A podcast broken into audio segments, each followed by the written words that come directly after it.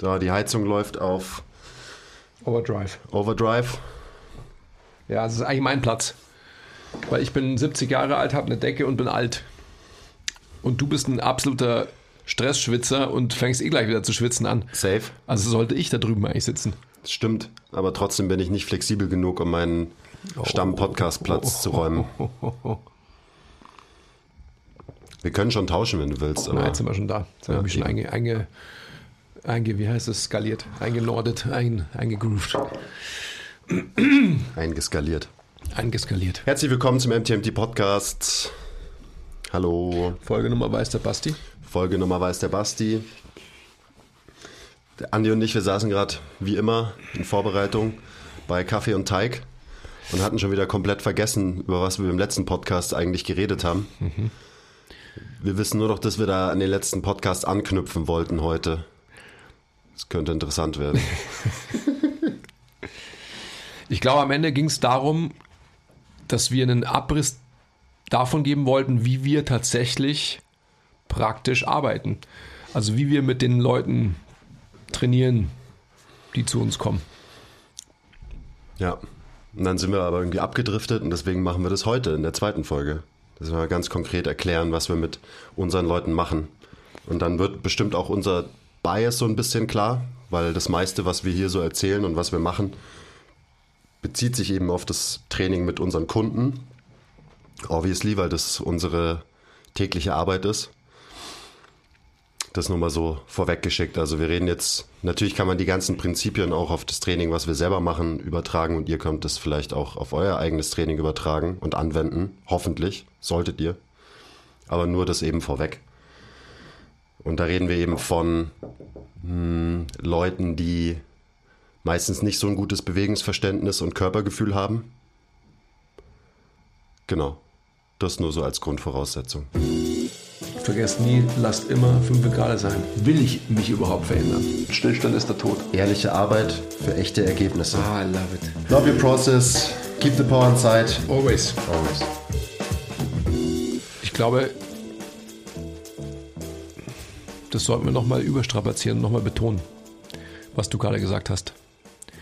Dass alles, was wir hier im Podcast erzählen, immer in unserem Bias mit unserer Brille gesehen erklärt wird. Das ist ja auch irgendwie klar, oder? Dass wir natürlich unsere Meinung zu gewissen Sachverhalten, zu gewissen Punkten wiedergeben, die wir in der Erfahrung, und jetzt kommt das Wichtige, im Umgang mit den Menschen, mit denen wir arbeiten, mit den Menschen, mit denen wir arbeiten. Okay, jetzt fehlt mir das Verb, was wollte ich eigentlich sagen? So erklären halt und so. So lang war der Satz eigentlich gar nicht, gell? Normalerweise passiert mir das nicht. also nochmal, unsere Meinung zu den Themen, über die wir sprechen. Unsere Meinung von Quiz und Andreas. Okay, Andreas. Ja. Ja, also, erklär, erzähl doch mal, wie trainierst du denn deine Leute so? Und warum? Und überhaupt? Ich glaube, dass man da auch Ganz vorweg, konkret. vorweg schicken sollte und dann kann man konkret werden, dass man erstmal wie immer always be intentional, das als, als so overarching Theme sich vor Augen halten muss und sich dann so vor Augen halten muss, wen habe ich vor mir? Mit wem arbeite ich? Und was sind die von der Person postulierten Ziele? Nicht meine eigenen Ziele, sondern von der Person, mit der ich arbeite. Und wie sehe ich als Ihr Coach die Inhalte, die ich programmiere, auf dem Kontinuum zwischen Leistung und Funktion. Und das ist für mich immer vorherrschend. Also dieses Bild habe ich tatsächlich visualisiert immer vom inneren Auge. Dass ich mir Gedanken darüber mache, wen habe ich vor mir und was braucht dieser Mensch auf diesem Kontinuum zwischen Leistung und Funktion. Und da ist es eben so, dass unsere Population ganz viel Funktion braucht. Funktion aka Gesundheit und weniger Output oder Leistung, vor allem Leistung im Gym ist den Leuten meistens ziemlich egal. Also es ist nicht das vorherrschende Ziel. Die, die Ziele sind eben ein besser, besser funktionierender Körper quasi, also sprich Funktion, Schmerzfreiheit und natürlich auch besser aussehen und Muskeln aufbauen und so weiter. Aber das Ganze schließt sich ja überhaupt nicht aus. Also auch wenn wir immer von Leistung auf der einen und Funktion auf der anderen Seite sprechen, auf diesem Spektrum, dann bezieht sich das immer eher, finde ich, auf so eben Fitness-Freaks, wie wir es zum Beispiel sind. Und für die meisten normalen Leute, die eben das so hobbymäßig so ein bisschen machen, dieses Training, die sollten sich insgesamt viel mehr auf dieser Funktionsseite bewegen und eben in diesem, auf diesem Funktionsbereich dann natürlich trotzdem Leistung erbringen. Ah, endlich kommt's. Das ist nämlich das Allerwichtigste. Also ich wollte das, das Wort Effort ähm, auf alle Fälle mit einstreuen, weil was du gerade sagst, ist das alles Entscheidende.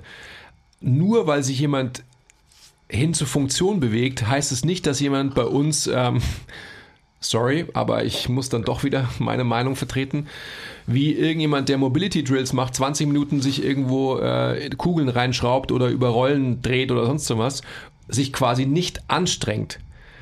Die Leute, die bei uns trainieren, haben keinen Power Output als finales Ziel, sprich, dass sie auf zwei Beinen stehend eine große Leistung in der Kniebeuge oder im Kreuzheben erzielen, was sie auch tun, sondern sie bewegen sich vor allem eben wieder hin zu Funktion in vielleicht unilateralen Bewegungen, in alternierenden Bewegungen und so, aber der Effort in diesen Bewegungen, die eher auf der Seite der Funktion liegen, sind, ist trotzdem hoch. Okay. Unbedingt, ja. Drei Minuten gebraucht für das Gleiche zu sagen, was du gesagt hast, okay?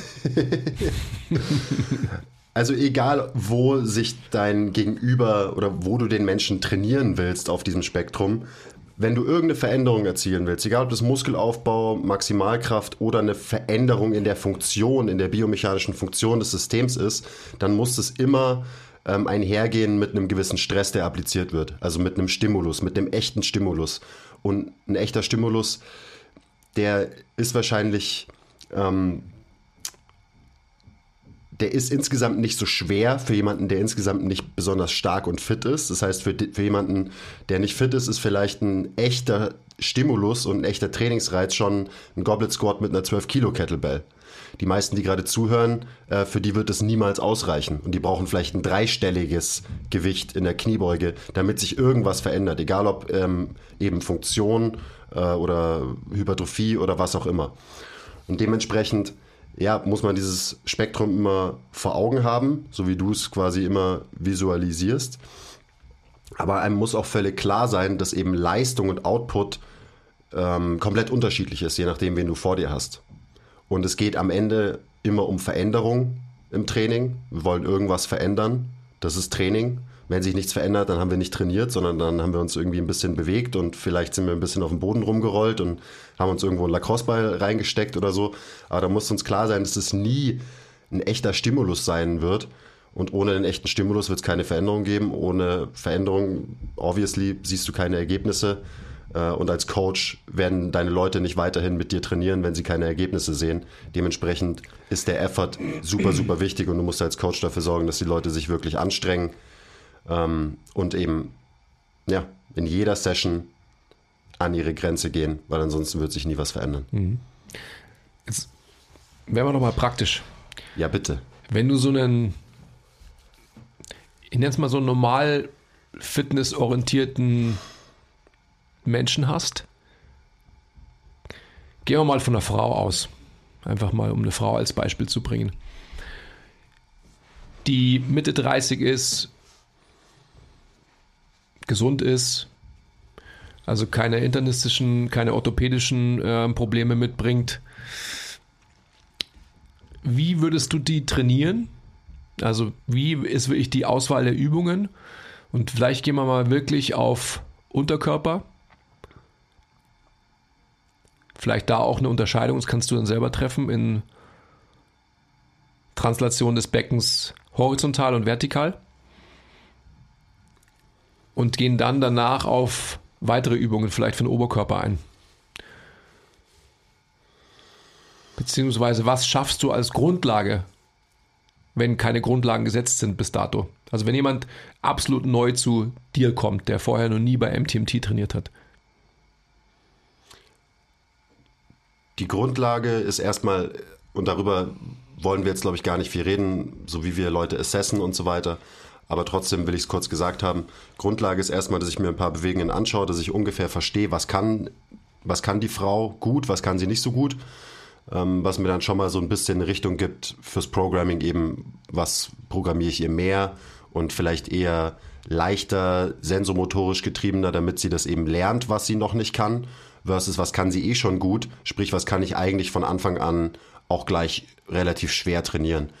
Ähm, auf Unterkörper bezogen äh, benutzen wir da auch eben die großen Bewegungsmuster, Hinge, Kniedominant, für Oberkörper Push-Pull.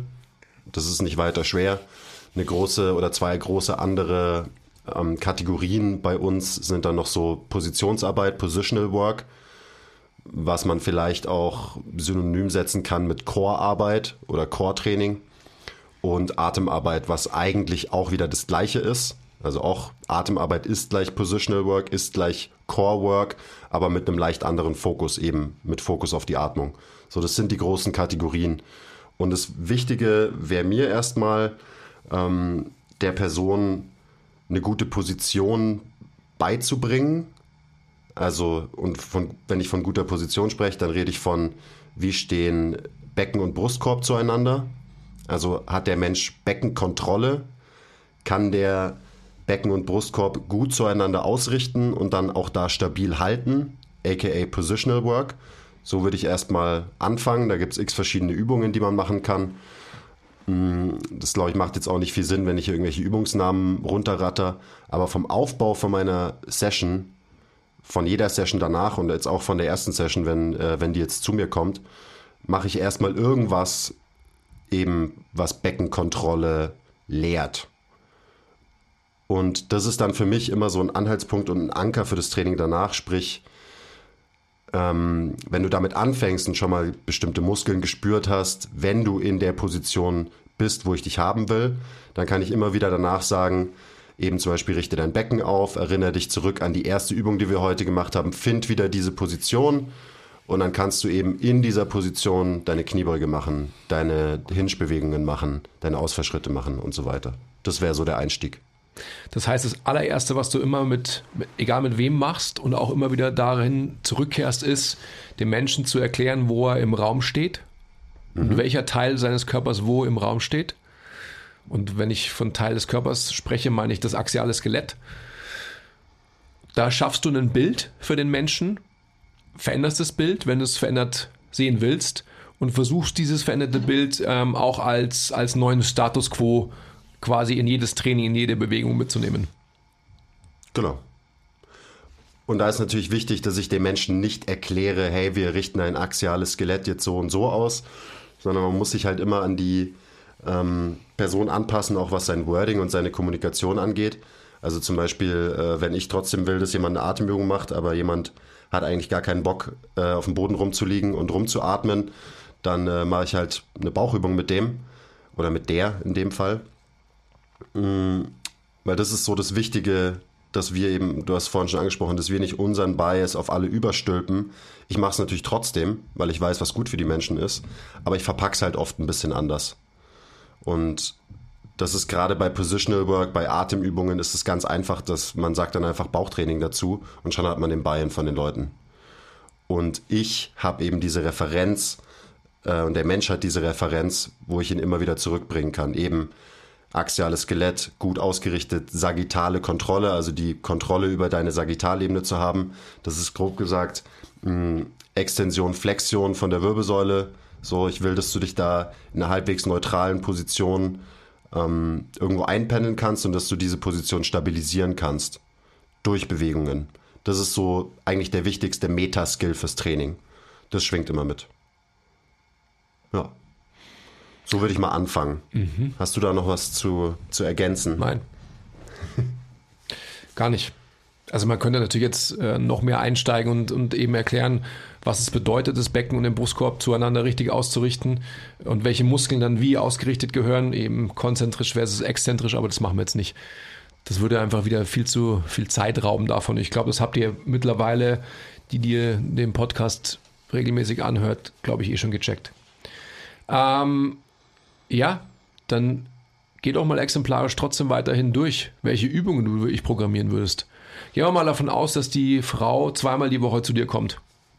Was machst du an Tag 1 mit ihr? Beziehungsweise hast du überhaupt unterschiedliche Tage? von 1 zu 2. Auf jeden Fall. Also Va Variation ist wichtig, Konstanz ist auch wichtig. Dementsprechend, das ist dann alles nach dem MTMT Blueprint programmiert in dem Plan. Und äh, mit der würde ich jetzt zum Beispiel so anfangen. Ich mache eben erstmal meine Positionsarbeit, meine, meine Atemdrills, eventuell, ähm, wenn ich sehe, dass das eben das bringt, was ich mir davon erwarte. Und danach starte ich mit einer mit einem Supersatz Unterkörper, Oberkörper. Ähm, wobei immer irgendwas im Fokus ist. Also zum Beispiel das kniedominante Bewegungsmuster, sagen wir mal, ist im Fokus. Dann mache ich irgendeine Kniebeugen-Variante mm, oder auch eine unilaterale Kniebeugen-Variante. Danach entweder Push oder Pull. Sagen wir jetzt mal Push, also ich mache äh, eine Kniebeugen-Variante und Liegestützen. Das ist der erste Supersatz. Und dann mache ich in der zweiten Runde die anderen Bewegungsmuster, die ich davor noch nicht trainiert habe. Also eine Hinge-Bewegung und eine Pull-Bewegung im mhm. Supersatz.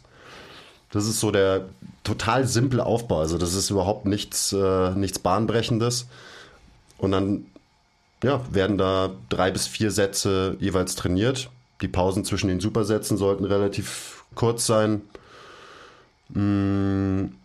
Und dann habe ich meistens nach diesen zwei Supersätzen, also es sind dann jeweils vier Sätze, auch noch ein bisschen Zeit übrig und da kümmere ich mich dann wieder um das Mus Bewegungsmuster, was im Fokus ist. Also mhm. in dem Fall das kniedominante Muster. Wenn ich eine Kniebeugen-Variante gemacht habe in der ersten Runde, dann mache ich in der dritten Runde vielleicht äh, irgendeine Split-Squat-Variante. Und so versuche ich einfach alle Bewegungsmuster unterzubringen in dem Trainingsplan. Bilateral, unilateral, kniedominant, hüftdominant, Push-Pull. Und ich versuche aber nicht überall unbedingt besser zu werden und überall so viel Stress zu applizieren, dass da wirklich ähm, eine Adaption hervorgerufen wird, weil dafür habe ich nicht genug Zeit. Mhm. Sprich, ich konzentriere mich auf zwei Bewegungsmuster, in dem Fall Kniedominant und Push. Und die anderen, Hinge und Pull, laufen eher so, ich sag mal, auf Maintenance-Level nebenbei. Da muss sich die Person immer noch anstrengen und wenn jemand komplett unfit ist ähm, und gerade erst mit Training anfängt, dann wird er da auch besser werden in diesen Mustern auf jeden Fall. Trotzdem sind mir die anderen quasi wichtiger, deswegen stehen die auch am Anfang, wenn jemand noch frisch ist, da kann noch mehr Output generiert werden. Ich wollte gerade sagen, da kann mehr Output generiert werden und dementsprechend sind die, ist der Fokus eben eher metrisch messbarer und das andere ist eher nominal skaliert, also da, es ist weicher, es ist eher sensomotorisch getrieben. Das heißt, da geht es eher um die Anmut, um die Schönheit der Bewegung. Was nicht heißt, dass der Effort nicht auch da ist, aber da sind einfach andere Faktoren zur Beurteilung. Ist es gut, ist es weniger gut, wichtig als höher, schneller, weiter. Hm. Ja, und so probiere ich dann eben alle Ebenen, alle Bewegungsmuster abzudecken ich werde auch versuchen, zum Beispiel im Hinge-Muster, weil ich habe ja in der Woche nur zwei Hinge-Bewegungen, die ich mit der Person mache, unilateral und bilateral abzudecken. Genauso wie bei den anderen ähm, Bewegungsmustern. Oberkörper werde ich wahrscheinlich versuchen. Das musst du mal erklären, auch warum du nur zwei Hinge-Bewegungen hast. Okay, also Tag 1, Kniedominant, Push, Hüftdominant, Pull, nochmal Kniedominant, dann ist die Stunde vorbei. Tag 2 ist eigentlich genauso, bloß dass vielleicht noch mehr Fokus auf dem Push dann liegt. Das heißt Push, Kniedominant, Hinge, Pull und nochmal Push am Ende. So habe ich insgesamt ein bisschen mehr Volumen in Kniedominant und Push. Insgesamt über die Woche gesehen. Mm, und ich habe eben so eine gewisse Konstanz in diesen Bewegungsmustern, auf die mein Fokus liegt aber ich habe gleichzeitig auch Variation zwischen Trainingstag 1 und 2, weil die komplett unterschiedlich sind. Das heißt, die Hinge-Bewegung von Tag 1 ist zum Beispiel Langhantel-ADL, die Hinge-Bewegung von Tag 2 ist zum Beispiel ein ähm, Single-Leg-ADL mit einer Kettlebell. Die Push-Bewegung, okay, ich muss jetzt nicht, nicht äh, ein Beispiel für jede Bewegung liefern, ich glaube, es wird schon klar, wie die grobe Struktur dann ist. Und in dieser Struktur will ich dann auch bleiben, relativ lang, also mh, für mindestens vier Wochen. Also diesen Trainings, der Trainingstag muss auf jeden Fall viermal trainiert werden, mindestens, bevor ich dann die Übungen wieder variiere. Weil eben ich will dass die Leute in den Bewegungen besser werden, dass da wirklich eine Adaption passiert. Dementsprechend muss das gleiche Bewegungsmuster eine gewisse Zeit lang trainiert werden. Plus, nur so kann ich sehen, ob der Mensch wirklich besser wird. Mhm. Weil wenn ich dem Menschen jedes äh, Training ein neue, neues Workout gebe, dann kann ich überhaupt nicht sehen, ob der Mensch besser wird, weil er immer eine neue Variante macht und ich habe keinen, ich hab keinen Vergleichswert. Ich kann nicht sehen, wo hat der Mensch angefangen ähm, und wo hat er sich hingearbeitet. Also das ist der große Unterschied zwischen Training und Workouts. Ich kann random Workouts mit jemandem machen, bringt bestimmt auch was. Aber wenn man wirklich mit jemandem trainiert und einen Plan verfolgt und jemanden besser machen will, dann will ich eben eine gewisse Progression sehen. Und Progression sehe ich dann in dem Fall, weil die Zeit ist fix. Ich kann nicht beliebig irgendwie Sätze steigern oder so, indem die Intensität hochgeht, indem Range of Motion besser wird, indem Bewe Bewegungen einfach besser werden. Also so die Anmut der Bewegung, die mhm. Schönheit der Bewegung. Wenn ich sehe, okay, das wird besser, ähm, dann, ja, dann habe ich anscheinend was richtig gemacht mit meinem Trainingsplan. Mhm. Das heißt, ich schaue einfach, dass das Volumen hauptsächlich über die Intensität, aber auch über Wiederholungen ähm, steigt über diesen Zeitraum von, sagen wir jetzt mal, vier Wochen, eben jeden Trainingstag viermal trainiert. Und ihr müsst euch vorstellen, das, was der Quiska skizziert, dass man die Bewegung, also ich gehe jetzt mal vom, vom Hinge-Muster aus, die Bewegung, die nicht im Fokus steht in diesem Block, also in diesen, ich sag mal, vier bis sechs Wochen, wenn man jetzt einfach von der, von der Zeit ausgeht, beziehungsweise Trainingseinheiten X, die werden ja quasi eher unter der Maxime Sense Motorik trainiert und haben dann in dieser Zeit die Möglichkeit, dass sie in ihrer, ähm, ja, wie soll ich sagen, in ihrer Stringenz, also sprich, wie ist der Ablauf, wie gesichert ist die Bewegung, so gut werden, dass sie dann in dem weiterfolgenden Block in den Fokus rücken, weil sie in dem Zeitraum von der Bewegungskontrolle so gut trainiert würden, von der Bewegungskompetenz, dass ich dann die Möglichkeit habe, in der Phase dann wirklich den Fokus darauf zu legen und dann mich wieder metrisch zu verbessern. Also es macht schon alles Sinn. Ja, hoffentlich. also das, das ist ein guter Punkt, weil also wir reden ja gerade von einer Frau, die neu zu uns kommt und die muss natürlich erstmal die Basics lernen. Das heißt, die muss erstmal lernen, wie geht überhaupt ein Hinge, allgemein gesehen, global gesehen, wie geht eine Kniebeuge, global gesehen. Wie geht ein guter Push, wie geht ein guter Pull? Mm, und wenn, wenn die Frau das dann gelernt hat in den ersten vier Wochen, weil sie eben alle Bewegungsmuster mit verschiedenen Variationen trainiert hat, dann hat sie diesen Meta-Skill eben, ich weiß, wie ein Hinge geht. Sprich, ich weiß, wie ich mein Becken im Raum nach hinten verschieben kann, meine Glutes, meine Hamstrings loade und danach wieder meine Hüfte strecke dann kann ich das danach wahrscheinlich auch auf alle anderen Übungen und Variationen ähm, mit ihr anwenden. Und das macht mir die Arbeit leicht, weil dann zeige ich ihr einmal die neue Hinge-Variante und sie weiß, wie der Metaskill Hinge funktioniert. Dementsprechend wird sie die wahrscheinlich relativ schnell hinbekommen. Und nochmal so dieses, ähm, jetzt in dem Beispiel, zum Beispiel der Hinge, da ist es mir nicht so wichtig, dass das Gewicht steigt oder die Wiederholungen steigen. Das ist mir eher wichtig bei diesen zwei Fokus-Bewegungsmustern weil wir haben einfach nicht so viel Zeit mit den Leuten. Und wenn jetzt mein Anspruch ist, dass ich überall krass das Volumen und die Intensität, Intensität steigere in allen Bewegungsmustern, dann ist es wahrscheinlich ein bisschen zu viel. Dementsprechend drücke ich zwei Muster in den Fokus. Da ist mir wirklich wichtig, dass ein Progressive Overload entsteht, dass der Output immer weiter steigt, dass da immer eine Progression da ist. Und nach den vier Wochen rücken eben die anderen beiden Bewegungsmuster in den Fokus. Hinge und Pull in dem Fall. Und die anderen beiden laufen wieder so ein bisschen eher auf Maintenance weiter. Und das ist ein System, das haben wir vor jetzt irgendwie einem halben Jahr, glaube ich, so konkret implementiert. Und es funktioniert ziemlich gut. Also so die Ergebnisse, die geben dem System auf jeden Fall recht bis jetzt. Absolut. Und ähm, es ist nicht nur die Zeit, die einen Faktor darstellt, sondern auch den zu applizierenden Stress und der verdaubare Stress. Also die Leute, die zu uns kommen, die haben nicht das Regenerationspotenzial wie vielleicht du, ähm, der jede Nacht noch zehn Stunden schlafen kann. Ähm, Schön wär's. Etc. Na, but you get my point. Das heißt, auch aus dem Grund muss man schon darauf schauen, dass der von uns applizierte Stress nicht zu hoch ist, dass wir von dem nicht recovern können um dann wirklich besser zu werden. Hm. Also von dem her ist ähm, diese Fokussierung auf ein Bewegungsmuster auf alle Fälle oder auf zwei, ein, ja, zwei, wenn man so will, macht auf alle Fälle Sinn. Genau. Aus allen Aspekten. Weil wir eben probieren, den systemischen Stress so niedrig wie möglich zu halten und den gezielt applizierten Stress so hoch wie möglich zu halten gleichzeitig. Und das muss sich so ein bisschen die Waage halten. Und wenn ich da mit dem Dampfhammer komme und immer mehr Gewicht mit jeder Session, egal bei welchem Bewegungsmuster, dann wird es wahrscheinlich insgesamt ein bisschen zu viel. Die Technik wird leiden. Leute bewegen sich nicht mehr so gut, wie ich das will, eben was mein Anspruch ist. Und dann, dann mache ich es nicht richtig.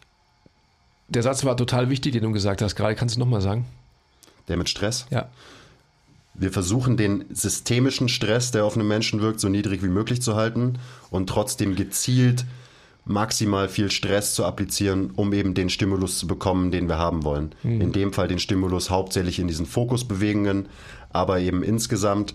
Und da spielt dann noch ganz viel anders mit rein, wie zum Beispiel diese Positionsarbeit und die Atemarbeit.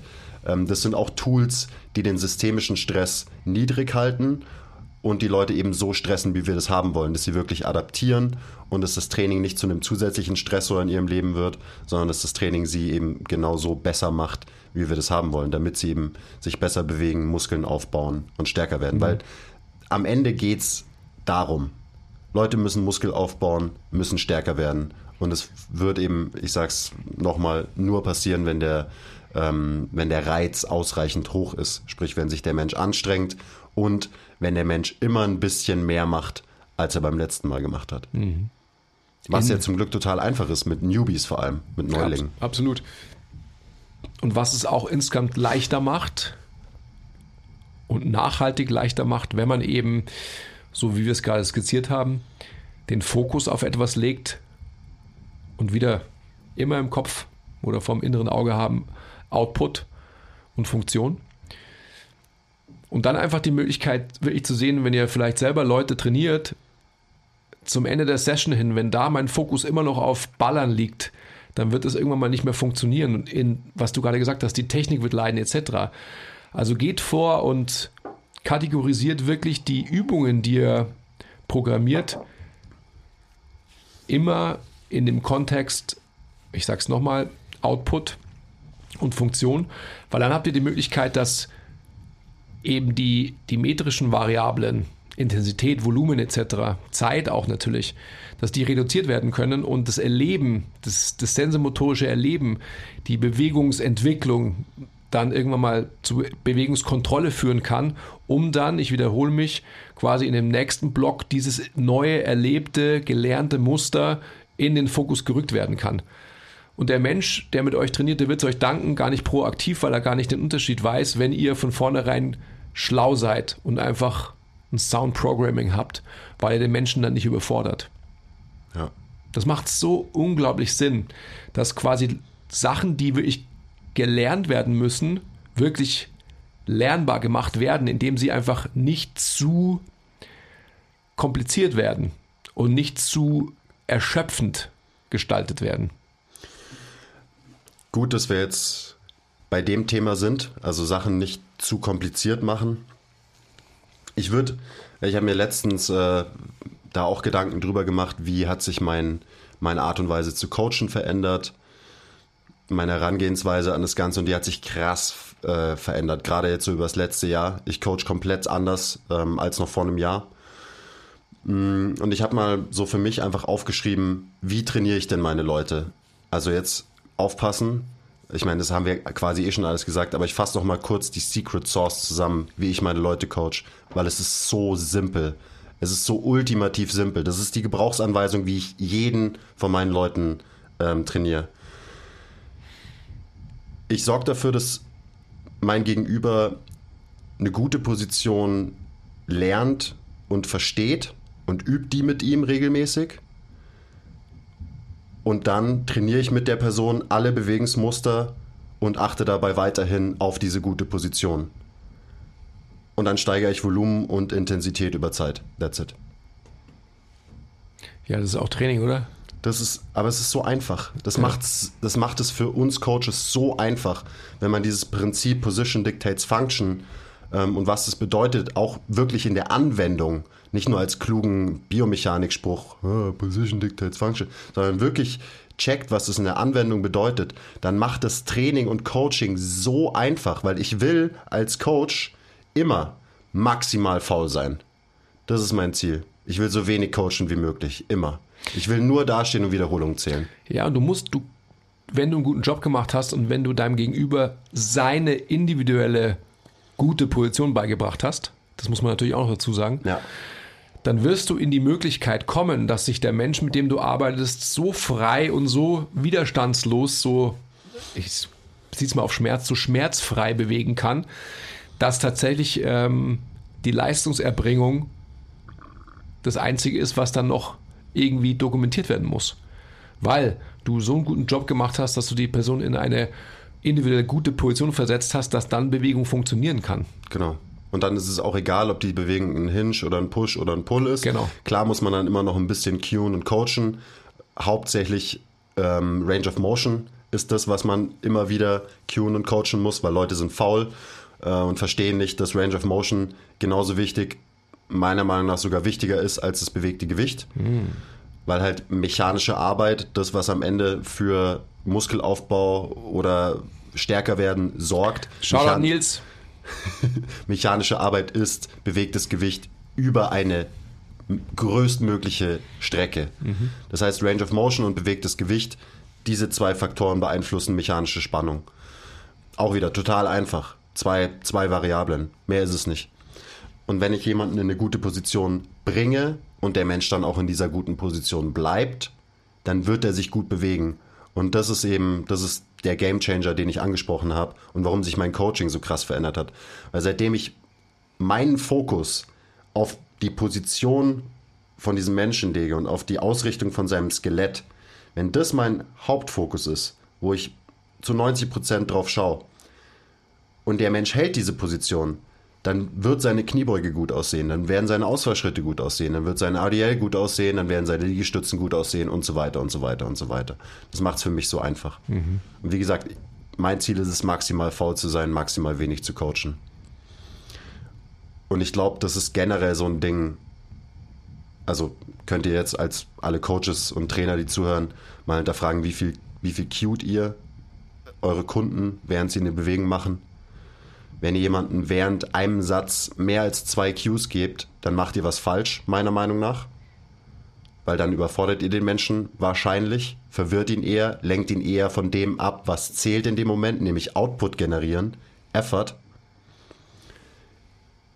Ich cue die Position und dann halte ich mein Maul, zähle Wiederholungen, ähm, sag ab und zu noch, kannst schon noch ein bisschen tiefer gehen oder was auch immer. Ähm, und das ist das, was ich verbal coache und cue, was uns dann zum nächsten Punkt bringt, was eigentlich gutes Coaching ausmacht, ist nicht, wie viel cue ich verbal, sondern wie cue ich jemanden durch gewisse Restriktionen und Positionen, in, dem ich, in die ich jemanden bringe. Ich habe das Gefühl, dass die ganze Zeit nur ich rede, also kannst du vielleicht auch mal was dazu sagen. Das macht ja gar nichts. Ich würde ich würd dann weiterhin auch die Phasen noch so ein bisschen unterscheiden, in denen man sich befindet. Also du brauchst auf alle Fälle hoffentlich wenig Cues bis gar keine, wenn es so ist, dass du jemanden leistungsorientiert Output generieren lassen willst. Also sprich, wenn er in der Hypertrophiephase bei uns steckt, weil es dann so ist, dass er halt genügend Zeit hatte, sich auf die von ihm verlangte Bewegung vorzubereiten in den Phasen, die einfach davor geschaltet sind. Das heißt, der Mensch weiß, um was es geht. Wenn es so ist, dass du jemanden sensomotorische Arbeit und sensomotorisches Erleben beibringst, da muss man dann wieder wahrscheinlich mehr aufdrehen im, im Coaching und im Cueing dann vor allem auch, weil der Mensch ja vielleicht konfrontiert ist mit Neuartigkeit für ihn. Endlich habe ich wieder so ein komisches Wort gesagt, dass die Leute sich freuen können. Ja. Also es ist auf alle Fälle, also diese kleine Unterscheidung würde ich noch treffen. Ja, richtig, weil alles, was ich gesagt habe, bezieht sich quasi auf die Hypertrophie-Trainingsphase, wo halt der Output ähm, im Fokus steht. Ja. Ja. Und dann ist es natürlich so, und das ist auch so ein Konzept, was du jetzt gerade angesprochen hast, was aber nicht so deutlich war, glaube ich, dass man eben die Umwelt so beeinflusst, manipuliert, ähm, dass der Mensch quasi von vornherein in eine Position, ich will fast sagen, gezwungen wird, dass er halt wenig falsch machen kann. Ja. Und das sind auch solche Dinge, die vielleicht sogar so ein bisschen konträr laufen zu der allgemeinen Meinung, die so die Fitnessbranche mit sich bringt. So quasi, wieso soll ich jemandem was leicht machen? Er muss doch irgendwie ähm, propriozeptiv fein eingestellt arbeiten. Ja, das, das muss er, wenn er irgendwas erlernen will, muss, kann, soll. Wenn er aber ballern soll, also Output generieren soll, wieso kann ich ihn dann nicht in eine Richtung bringen, dass er von vornherein tatsächlich sich auf die eigentliche Muskelarbeit konzentrieren kann und gar nicht mehr darüber nachdenkt, ist mein Knie jetzt zu weit links oder zu weit rechts, als banales Beispiel. Ja, aber das ist ein gutes Beispiel, weil wenn du jemanden hast, der ein 1RM squattet zum Beispiel, dann willst du ja auf keinen Fall, oder wenn du das selber machst, wenn ich einen 1RM Squat mache, dann will ich auf keinen Fall drüber nachdenken, ist jetzt mein Knie ein Zentimeter zu weit links oder zu weit rechts? Ist meine Beckenposition auch wirklich, wirklich richtig? Sondern dann will ich über Squatten nachdenken. Dann will ich, dass in meinem Hirn nichts anderes passiert, als du setzt dich jetzt nach unten ab und dann stehst du verdammt nochmal wieder auf. Und das ist genau das, was wir dann als Coaches, glaube ich, oft nicht so gut machen, dass wir mit zu vielen Cues den Fokus der Leute eben auf irgendwelche Kleinigkeiten lenken und dadurch der Output krass reduziert wird. Und dadurch eben auch der Stimulus, dadurch kriegst du nicht die Ergebnisse, die du haben willst und so weiter und so weiter. Aber gut, jetzt wieder zurück zu dem, was du gerade gesagt hast, die Umwelt manipulieren, weil das sind die eigentlichen Coaching-Cues. Das habe ich auch gemeint mit verbal coachen und cueen. Gut, braucht man immer, aber wichtiger ist, die richtige Umwelt ähm, zu kreieren, den Menschen in Positionen zu zwingen, damit er es gar nicht falsch machen kann. Also so, ähm, diese, die Position, in, dem, in denen ich jemanden bringe, wenn die dafür sorgt, dass der Mensch die Bewegung gar nicht falsch machen kann, dann habe ich gut gecoacht. Mhm. Und dann habe ich nicht gut gecoacht, indem ich jemanden gesagt habe, schieb dein Knie, äh, dein linkes Knie nach außen und äh, nimm dein Kinn nach unten, sondern zu, okay, konkretes Beispiel, sonst wird es, glaube ich, alles zu verwirrend. Wenn ich eine wirklich kniedominante Kniebeuge von jemandem sehen will, weil das gerade im Fokus steht oder weil der das nicht gut kann und ich versuche es ihm beizubringen. Und Negativbeispiel, ich denke, dass der Backsquat die Königin aller Übungen ist und deswegen versuche ich natürlich, wenn jemand neu zu mir kommt, dann mache ich mit dem Backsquats und ich versuche dem Backsquats beizubringen, weil das ist halt einfach die die, die beste Übung. Da kann ich super viel Gewicht bewegen und Output generieren. Okay, cool. Und dann bringe ich diesen Menschen eben in diese Position, Backsquat, und versuche ihm irgendwie eine halbwegs gute Technik beizubringen, obwohl dem Menschen unfassbar viel fehlt, mit diesem Setup, eben Backsquat, Gewicht auf dem Rücken, auch nur annähernd eine gute Kniebeuge zu machen. Stattdessen nehme ich den Menschen, gebe ihm eine Kettlebell vor den Körper, also ein Goblet Squat, was sofort seinen Körperschwerpunkt so verschiebt, wie ich das haben will im Raum. Ich erhöhe ihm seine Fersen und dann sage ich, okay, leite die Bewegung damit ein, dass du deine Knie nach vorne schiebst, halt das Gewicht vorm Körper, setz dich so tief ab, wie du kannst, steh wieder auf. Ganz einfach. Dann wird unweigerlich ein viel kniedominanteres Kniebeugenmuster dabei rauskommen, als wenn ich versuche, einen Backsquat mit dem Menschen zu machen.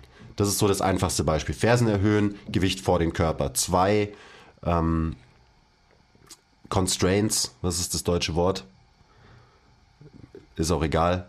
Aber ich verändere die Position, in dem Fall im Sprunggelenk und die Position vom Brustkorb durch die, ähm, durch die Last, die vorm Körper ist. Und dadurch wird der Mensch eine Knie, kniedominantere Kniebeuge machen. Es geht gar nicht anders. Und dann muss ich auch eben nicht mehr viel cueen oder coachen.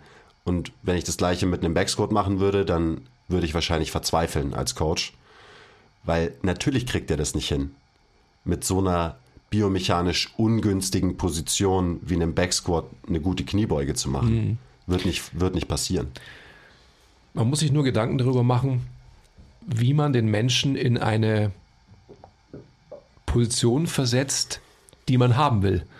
Und wenn man die Position weiß, dann kann man die Umwelt eben so manipulieren, dass man, dass man da eben die Umwelt schafft dafür, dass, dass Spannung im Körper gehalten wird, in den Arealen, sage ich mal, einfach, die man tangieren will. Mhm. Das ist eigentlich ziemlich einfach. Ja, es geht auch wieder viel in diese eben Position Dictates Function Absolut. Richtung. Wenn ich zum Beispiel mit jemandem Overhead Press im Sitzen mache und ich erhöhe dem seine Füße, also wir machen das immer so, dass wir die Füße gegen das äh, Kurzhantelrack aufstellen, so dass die Knie höher sind als die Hüfte, dann wird sich automatisch die Position im Brustkorb verändern. Eben jetzt in dem Fall so, wie ich das haben will, nämlich dass der Mensch raus aus Extension kommt und die Wirbelsäule ein bisschen neutraler ist, der Brustkorb insgesamt ein bisschen neutraler ist, dadurch können sich die Schulterblätter besser bewegen und dadurch wird die Overhead Press eben mit weniger Kompensationen bewältigt und wird tatsächlich zu einer Overhead Press. Und ähm, ja, und ich habe genau das gemacht, was ich machen will. Ich habe den Menschen in eine Position versetzt, wo sich eben seine Gelenke so bewegen können, wie sie sich bewegen sollten. Position dictates Function. Und ich stehe nur noch daneben und cue vielleicht so ein bisschen lass deinen Rücken an der Bank, halt deine Rippen tief zum Beispiel. Oder ich sag, ähm, atme dann ein, atme dann aus, je nachdem eben, was der Mensch braucht. Da müssen wir jetzt auch nicht näher drauf eingehen, sonst wird es wieder zu kompliziert, glaube ich. Aber das sind alles so Tools, die man nutzen kann. Mhm. Zehen erhöhen bei einem, bei jemandem, der keine Hinschbewegung hinbekommt. Fersen erhöhen bei jemandem, der keine gute Kniebeuge hinbekommt. Ähm, einen Fuß gegen die Wand stellen, bei einem Single Leg ADL, damit das Becken in dieser Bewegung stabil bleibt, einfach weil er mehr Referenz hat, weil er seinem Körper, du gibst dem Körper dadurch mehr Stabilität. Und immer wenn der Körper oder das Gehirn merkt, ich bin stabil oder mein System ist stabil, dann wird es dazu führen, dass Bewegungen geschmeidiger ablaufen können und dass du halt dann auch wiederum mehr Output generieren kannst. Also nicht nur Position Dictates Function, sondern auch proximale Stabilität in deinem Skelett führt zu distaler Beweglichkeit. Also wenn du deinem System eine gewisse Sicherheit durch Stabilität gibst, dann wird es mehr Bewegung erlauben, zum Beispiel eben ähm, im Hüftgelenk, im Schultergelenk, dein Schulterblatt wird besser gleiten und so weiter. Das sind alles Grundprinzipien, die man verstehen sollte als Trainer und die man dann so geil applizieren kann und wo man sich seine Arbeit so leicht machen kann. Und dann kann ich viel mehr Zeit darauf verwenden, mit meinem, ähm, mit meinem Gegenüber zu quatschen. Zu fragen, hey, äh, was hast du am Wochenende gemacht? Wie läuft es mit der Ernährung? Wie läuft es mit der Regeneration? Also, Shoutout Nils. diese ganzen wichtigen, super, super wichtigen Lifestyle-Interventionen, für die habe ich dann mehr Zeit, weil der Mensch auch einfach mehr Fokus für sowas hat, wenn er sich nicht das Hirn zermartern muss, jedes Mal, wenn er eine Kniebeuge macht, weil ich daneben stehe und sage, boah, nee, dritte Wiederholung ist dein Knie ein bisschen nach innen gekommen, bla bla bla bla bla und so weiter und so weiter. Also ihr wisst schon, was ich meine. Macht euch die Arbeit so einfach wie möglich, seid so faul wie möglich, aber eben, ihr müsst euch das Faulsein verdienen. Faul in a good way, by the way. Genau. Ähm, das müsst ihr euch verdienen durch eben gutes Coaching, durch eine gute Manipulation der Umwelt und dann haben eure Leute viel mehr mentale Kapazitäten, ähm, sich mit anderen Themen zu beschäftigen, die du auch transportieren willst und platzieren willst als Coach, wie eben so diese ganzen ähm, Lifestyle-Themen. Und der Output wird besser sein, den jemand erzielt. Darauf wollte ich hinaus nochmal auch. Der Output ist aus dem Grund besser, weil die Variabilität zunimmt, weil ich, ich nenne es mal die, die Möglichkeit, den Körper restriktionslos zu belasten, sich, die erhöht sich. Mhm. Und das ist das Schöne daran, dass man einfach, das will ich nicht ganz, ganz tief ab, ähm, abdriften, so wie du es fast schon gemacht hast, indem wir die Diskussion über echte Biomechanik eröffnen. Und ähm, du hast ja gerade das Beispiel von, der, von einem Backsquat ähm, gebracht. Ich will es gar nicht jetzt eröffnen. Aber ihr müsst euch vorstellen, dass wenn der Körper in eine biomechanisch gute Position gebracht wird, durch die Grundlage der Kontrolle der sagittalen Ebene, also des axialen Skeletts. Dann haben wir in unseren angehängten Extremitäten, also im angehängten Skelett, Arme und Beine, die Möglichkeit, dass wir uns frei in, in Major Air Quotes bewegen. Und diese Freiheit, ich kann es nur noch mal wiederholen, setzt die Grundlage für Leistungsgenerierung. Also wenn ich diese Freiheit nicht habe, dann werde ich immer gegen irgendwelche Restriktionen arbeiten müssen. Dann wird sich immer irgendwie was komisch anfühlen. Wenn es aber so ist, dass ich Freiheit habe, dann wird mein Gehirn, was der Quiz gerade schon gesagt hat, gar nicht erst ein Warnsignal aussenden müssen, sondern das Gehirn sagt dann, okay, ich fühle mich hier safe, ich habe hier einen Safe Place in dieser Position, die ich durch die Kontrolle meines axialen Skeletts und durch eine positive Manipulation meiner Umwelt geschaffen habe und jetzt kann ich, um diese Wörter von diesen jungen Leuten zu benutzen, ballern. Gut erklärt, ja. Was ja auch immer so ein Ding ist, gerade im, im Coaching und in der Übungsauswahl sind Regressionen und Progressionen von Bewegungsmustern. Mm. So davon bin ich jetzt auch so ein bisschen abgekommen, dass ich nicht mehr wirklich in Regression oder Progression denke. Mhm.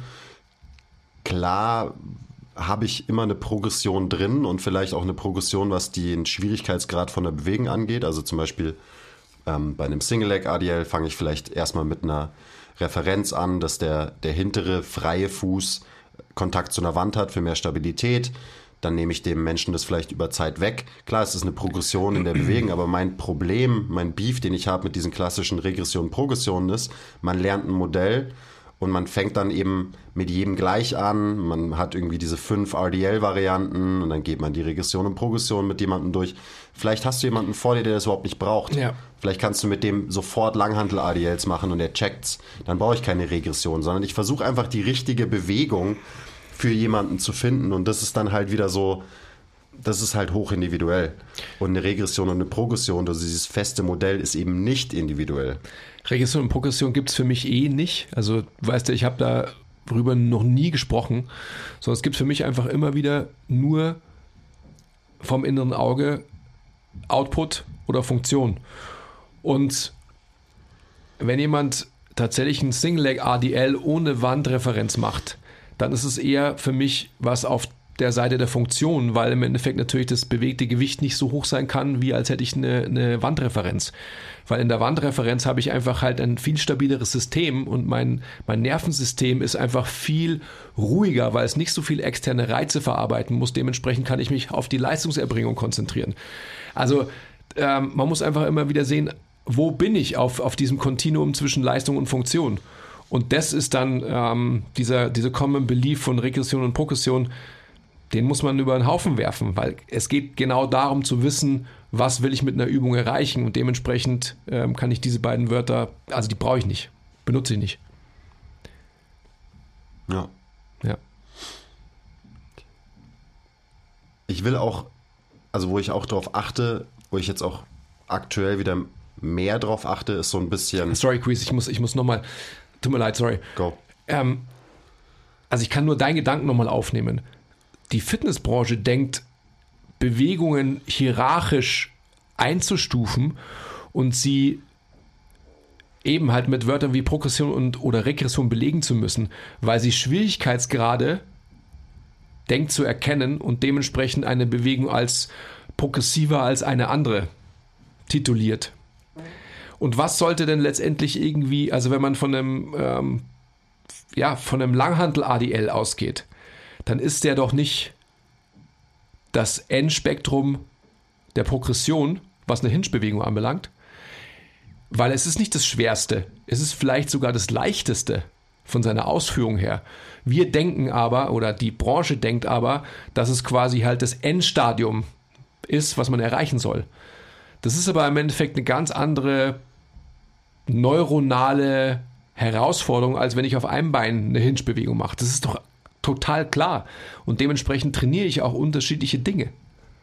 Das ist das Wichtige, du trainierst unterschiedliche Dinge. Also den Backsquat als die, die kniedominante Bewegung irgendwie hinzustellen, zu der sich jeder hinarbeiten sollte, ist allein schon Käse, weil. Jetzt, jetzt, jetzt muss man aufpassen, ja? Jetzt muss man aufpassen. Ja. Nein, es, es, ist ja vollkommen richtig. Die Frage ist, was für ein Ziel verfolgst du eben ja, mit einer Bewegung? Genau. Und wenn es dir einfach nur darum geht, maximal viel Gewicht zu bewegen, dann okay, dann ist wahrscheinlich der Backsquat irgendwie eine gute Wahl. Aber dann ist eben wieder die Frage, always be intentional, welche Intention verfolgst du mit deinem Kunden, mit dem du eine Übung machst? Und ist es wirklich wichtig für den, maximales Gewicht zu bewegen? Oder ist es nicht vielleicht wichtiger für ihn, sich biomechanisch gut zu bewegen? Und dann wenn das dein Ziel ist, was es wahrscheinlich für die meisten sein sollte, dann ist dein, äh, deine Übungsauswahl eben eine andere, die halt auf das Ziel deines Kunden, beziehungsweise das Ziel, das du für deinen Kunden hast, maximal gut passt. Und das ist dann auch wieder so, ja, was kann der Mensch gut, was kann er nicht so gut. Ähm, gut, da kommt es dann auch darauf an, was für ein Typ ist der, von der Ausrichtung von seinem Skelett her und so weiter. Dementsprechend musst du eventuell, ja, ihm eben auch wieder eine andere Variante geben. Das, da sind wir dann bei wirklich Individualität. Also packe ich ihm das Gewicht eher vor den Körper, hinter den Körper. Das muss man ähm, aufpassen, und so weiter das ist so eine eigene Folge. Ja, aber gut. Das soweit dazu. Irgendwas wollte ich gerade noch sagen, bevor du mich so rüde unterbrochen ja, Entschuldigung, hast. aber das, das, wollte ich nochmal gesagt haben. Ah ja, genau. Noch ein, ein weiterer Fokus oder auf was ich mehr achte, besonders in letzter Zeit, ist, dass muskuläre Spannung oder auch generell Spannung bei einer Bewegung nicht da entsteht, wo ich sie nicht haben will. Mhm. Auch wieder vielleicht nicht die richtige Übungsauswahl von mir. Also habe ich als Coach gefailt, wenn jemand, ähm, keine Ahnung, nur, sein, nur seine Zähne zusammenbeißt und seinen Nacken krass anspannt bei irgendeiner Low-Impact-Core-Übung zum Beispiel. Zum Beispiel bei einem Plank oder so, bei irgendeiner Plank-Variante. Sondern da will ich eben, dass bestimmte Muskeln arbeiten und die sind in dem Fall nicht die Nackenmuskulatur. Und dann auch wieder, wenn ich das sehe, dann sehe ich, okay, der systemische Stress ist gerade extrem hoch, weil der spannt lauter Muskeln an, die er eigentlich gar nicht braucht für die Übung, die ich dem Menschen gegeben habe. Okay, also muss ich ihn vielleicht in eine andere Position bringen, damit ich eben wieder, da sind wir wieder bei gezielt Stress applizieren, auf die Muskeln, die ich haben will in dem Fall und nicht einfach nur den Menschen systemisch irgendwie stressen, weil klar wird der dann nach, nach dem Satz sagen, oh, das war super anstrengend, geil. Aber ich stehe daneben als Coach und sage, ja, so anstrengend hätte es gar nicht sein soll, sollen. Also nicht geil. Und so weiter und so weiter. Aber es ist nochmal so ein Punkt, ähm, nur so ein kleiner Denkanstoß. Schaut mal, wo Spannung entsteht und ist, ist es, sind es wirklich die Muskeln, wo ihr Spannung sehen wollt bei einer Übung. Wenn nicht, dann gibt es wahrscheinlich eine bessere Alternative. Beziehungsweise dann gibt es auf jeden Fall eine bessere Alternative und dann ist es als Coach deine Aufgabe, diese bessere Alternative zu finden. Und da haben wir jetzt, und das ist vielleicht das Schlusswort, da haben wir bis jetzt heute tatsächlich nur über Biomechanik gesprochen und nicht über alle anderen Faktoren, die letztendlich auch in die Gleichung mit einspielen. Warum jemand vielleicht bei so einem Low-Impact-Drill so gestresst ist, wie er gestresst ist. Also, das ist dann echtes Coaching. Biomechanik zu verstehen ähm, ist irgendwo mal leicht und Bewegung zu verstehen ist irgendwo mal leicht. Biomechanik zu verstehen ist verdammt schwierig. Aber Training zu verstehen wird extrem leicht, wenn man Biomechanik besser versteht. Ja, hast du, hast du schön gesagt. Weil dann brauchst du eben keine Regression und Progression mehr, sondern du verstehst einfach irgendwie Bewegungen ein bisschen besser. Und dann brauchst du keine Regression und Progression, sondern du probierst vielleicht zwei verschiedene Varianten für jemanden aus, dann siehst du, welche besser funktioniert und dann ist das halt die Übung, die der Mensch jetzt erstmal trainiert. Ja. Aber worauf ich hinaus wollte, ist, dass das, das wahre Coaching, so wie ich es empfinde, eben dann kommt, wenn man einen Menschen wirklich verändert und jetzt nicht nur in seinem, wie er sich bewegt, das ist natürlich unser Handwerkszeug, sondern wie er als Mensch ist.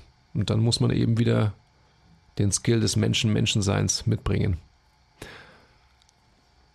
Sowieso. Das wisst ihr ja. ja. Hoffentlich. Okay, ich muss krass aufs Klo. Okay. Also nochmal, Secret Source. Gute Positionen finden, lernen, immer wieder üben, als Referenzpunkt für den Kunden, als Coach darauf achten, dass der Kunde in dieser Position bleibt, den Menschen alle Bewegungsmuster trainieren lassen, die man halt so braucht. Hinge, Kniedominant, Push, Pull, Volumen und Intensität über Zeit steigern und das war's. Und faul sein im Coachen. In a good way.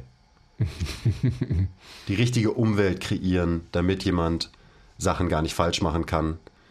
Die Umwelt kreieren, die deinen Kunden dazu zwingt, Erfolg in seinen Bewegungen zu haben. Und dann hast du ein leichtes Leben als mhm, Coach. das stimmt. Und dann musst du auch nicht irgendwie rumtun und dich künstlich professionell darstellen, indem du ihnen 30 verschiedene Cues an den Kopf wirfst, weil das ist am Ende nur ein Zeichen dafür, dass du schlecht gecoacht hast von Anfang an oder auch, dass du einfach unsicher bist in dem, was du machst und äh, somit irgendwie deinem, deinem Coachee suggerierst, dass du ein Profi bist, weil du viele fancy Begriffe und viele fancy Cues verwendest. Mhm. Das Gegenteil ist der Fall. Wenn du das machen musst, Absolut. dann hast du die falsche Übung gewählt, dann bist du anscheinend nicht sicher in dem, was du machst und dann verstehst du anscheinend Bewegung nicht so, wie du es solltest. Du hättest auch sagen können, noch nicht. Noch nicht. Richtig. Ja, noch Oder? nicht. Okay. Okay, ich gehe jetzt. Vielen Dank, es hat Spaß gemacht. Danke. Ciao, Andi. Und äh, danke fürs Zuhören, Leute. Bis bald. Bye.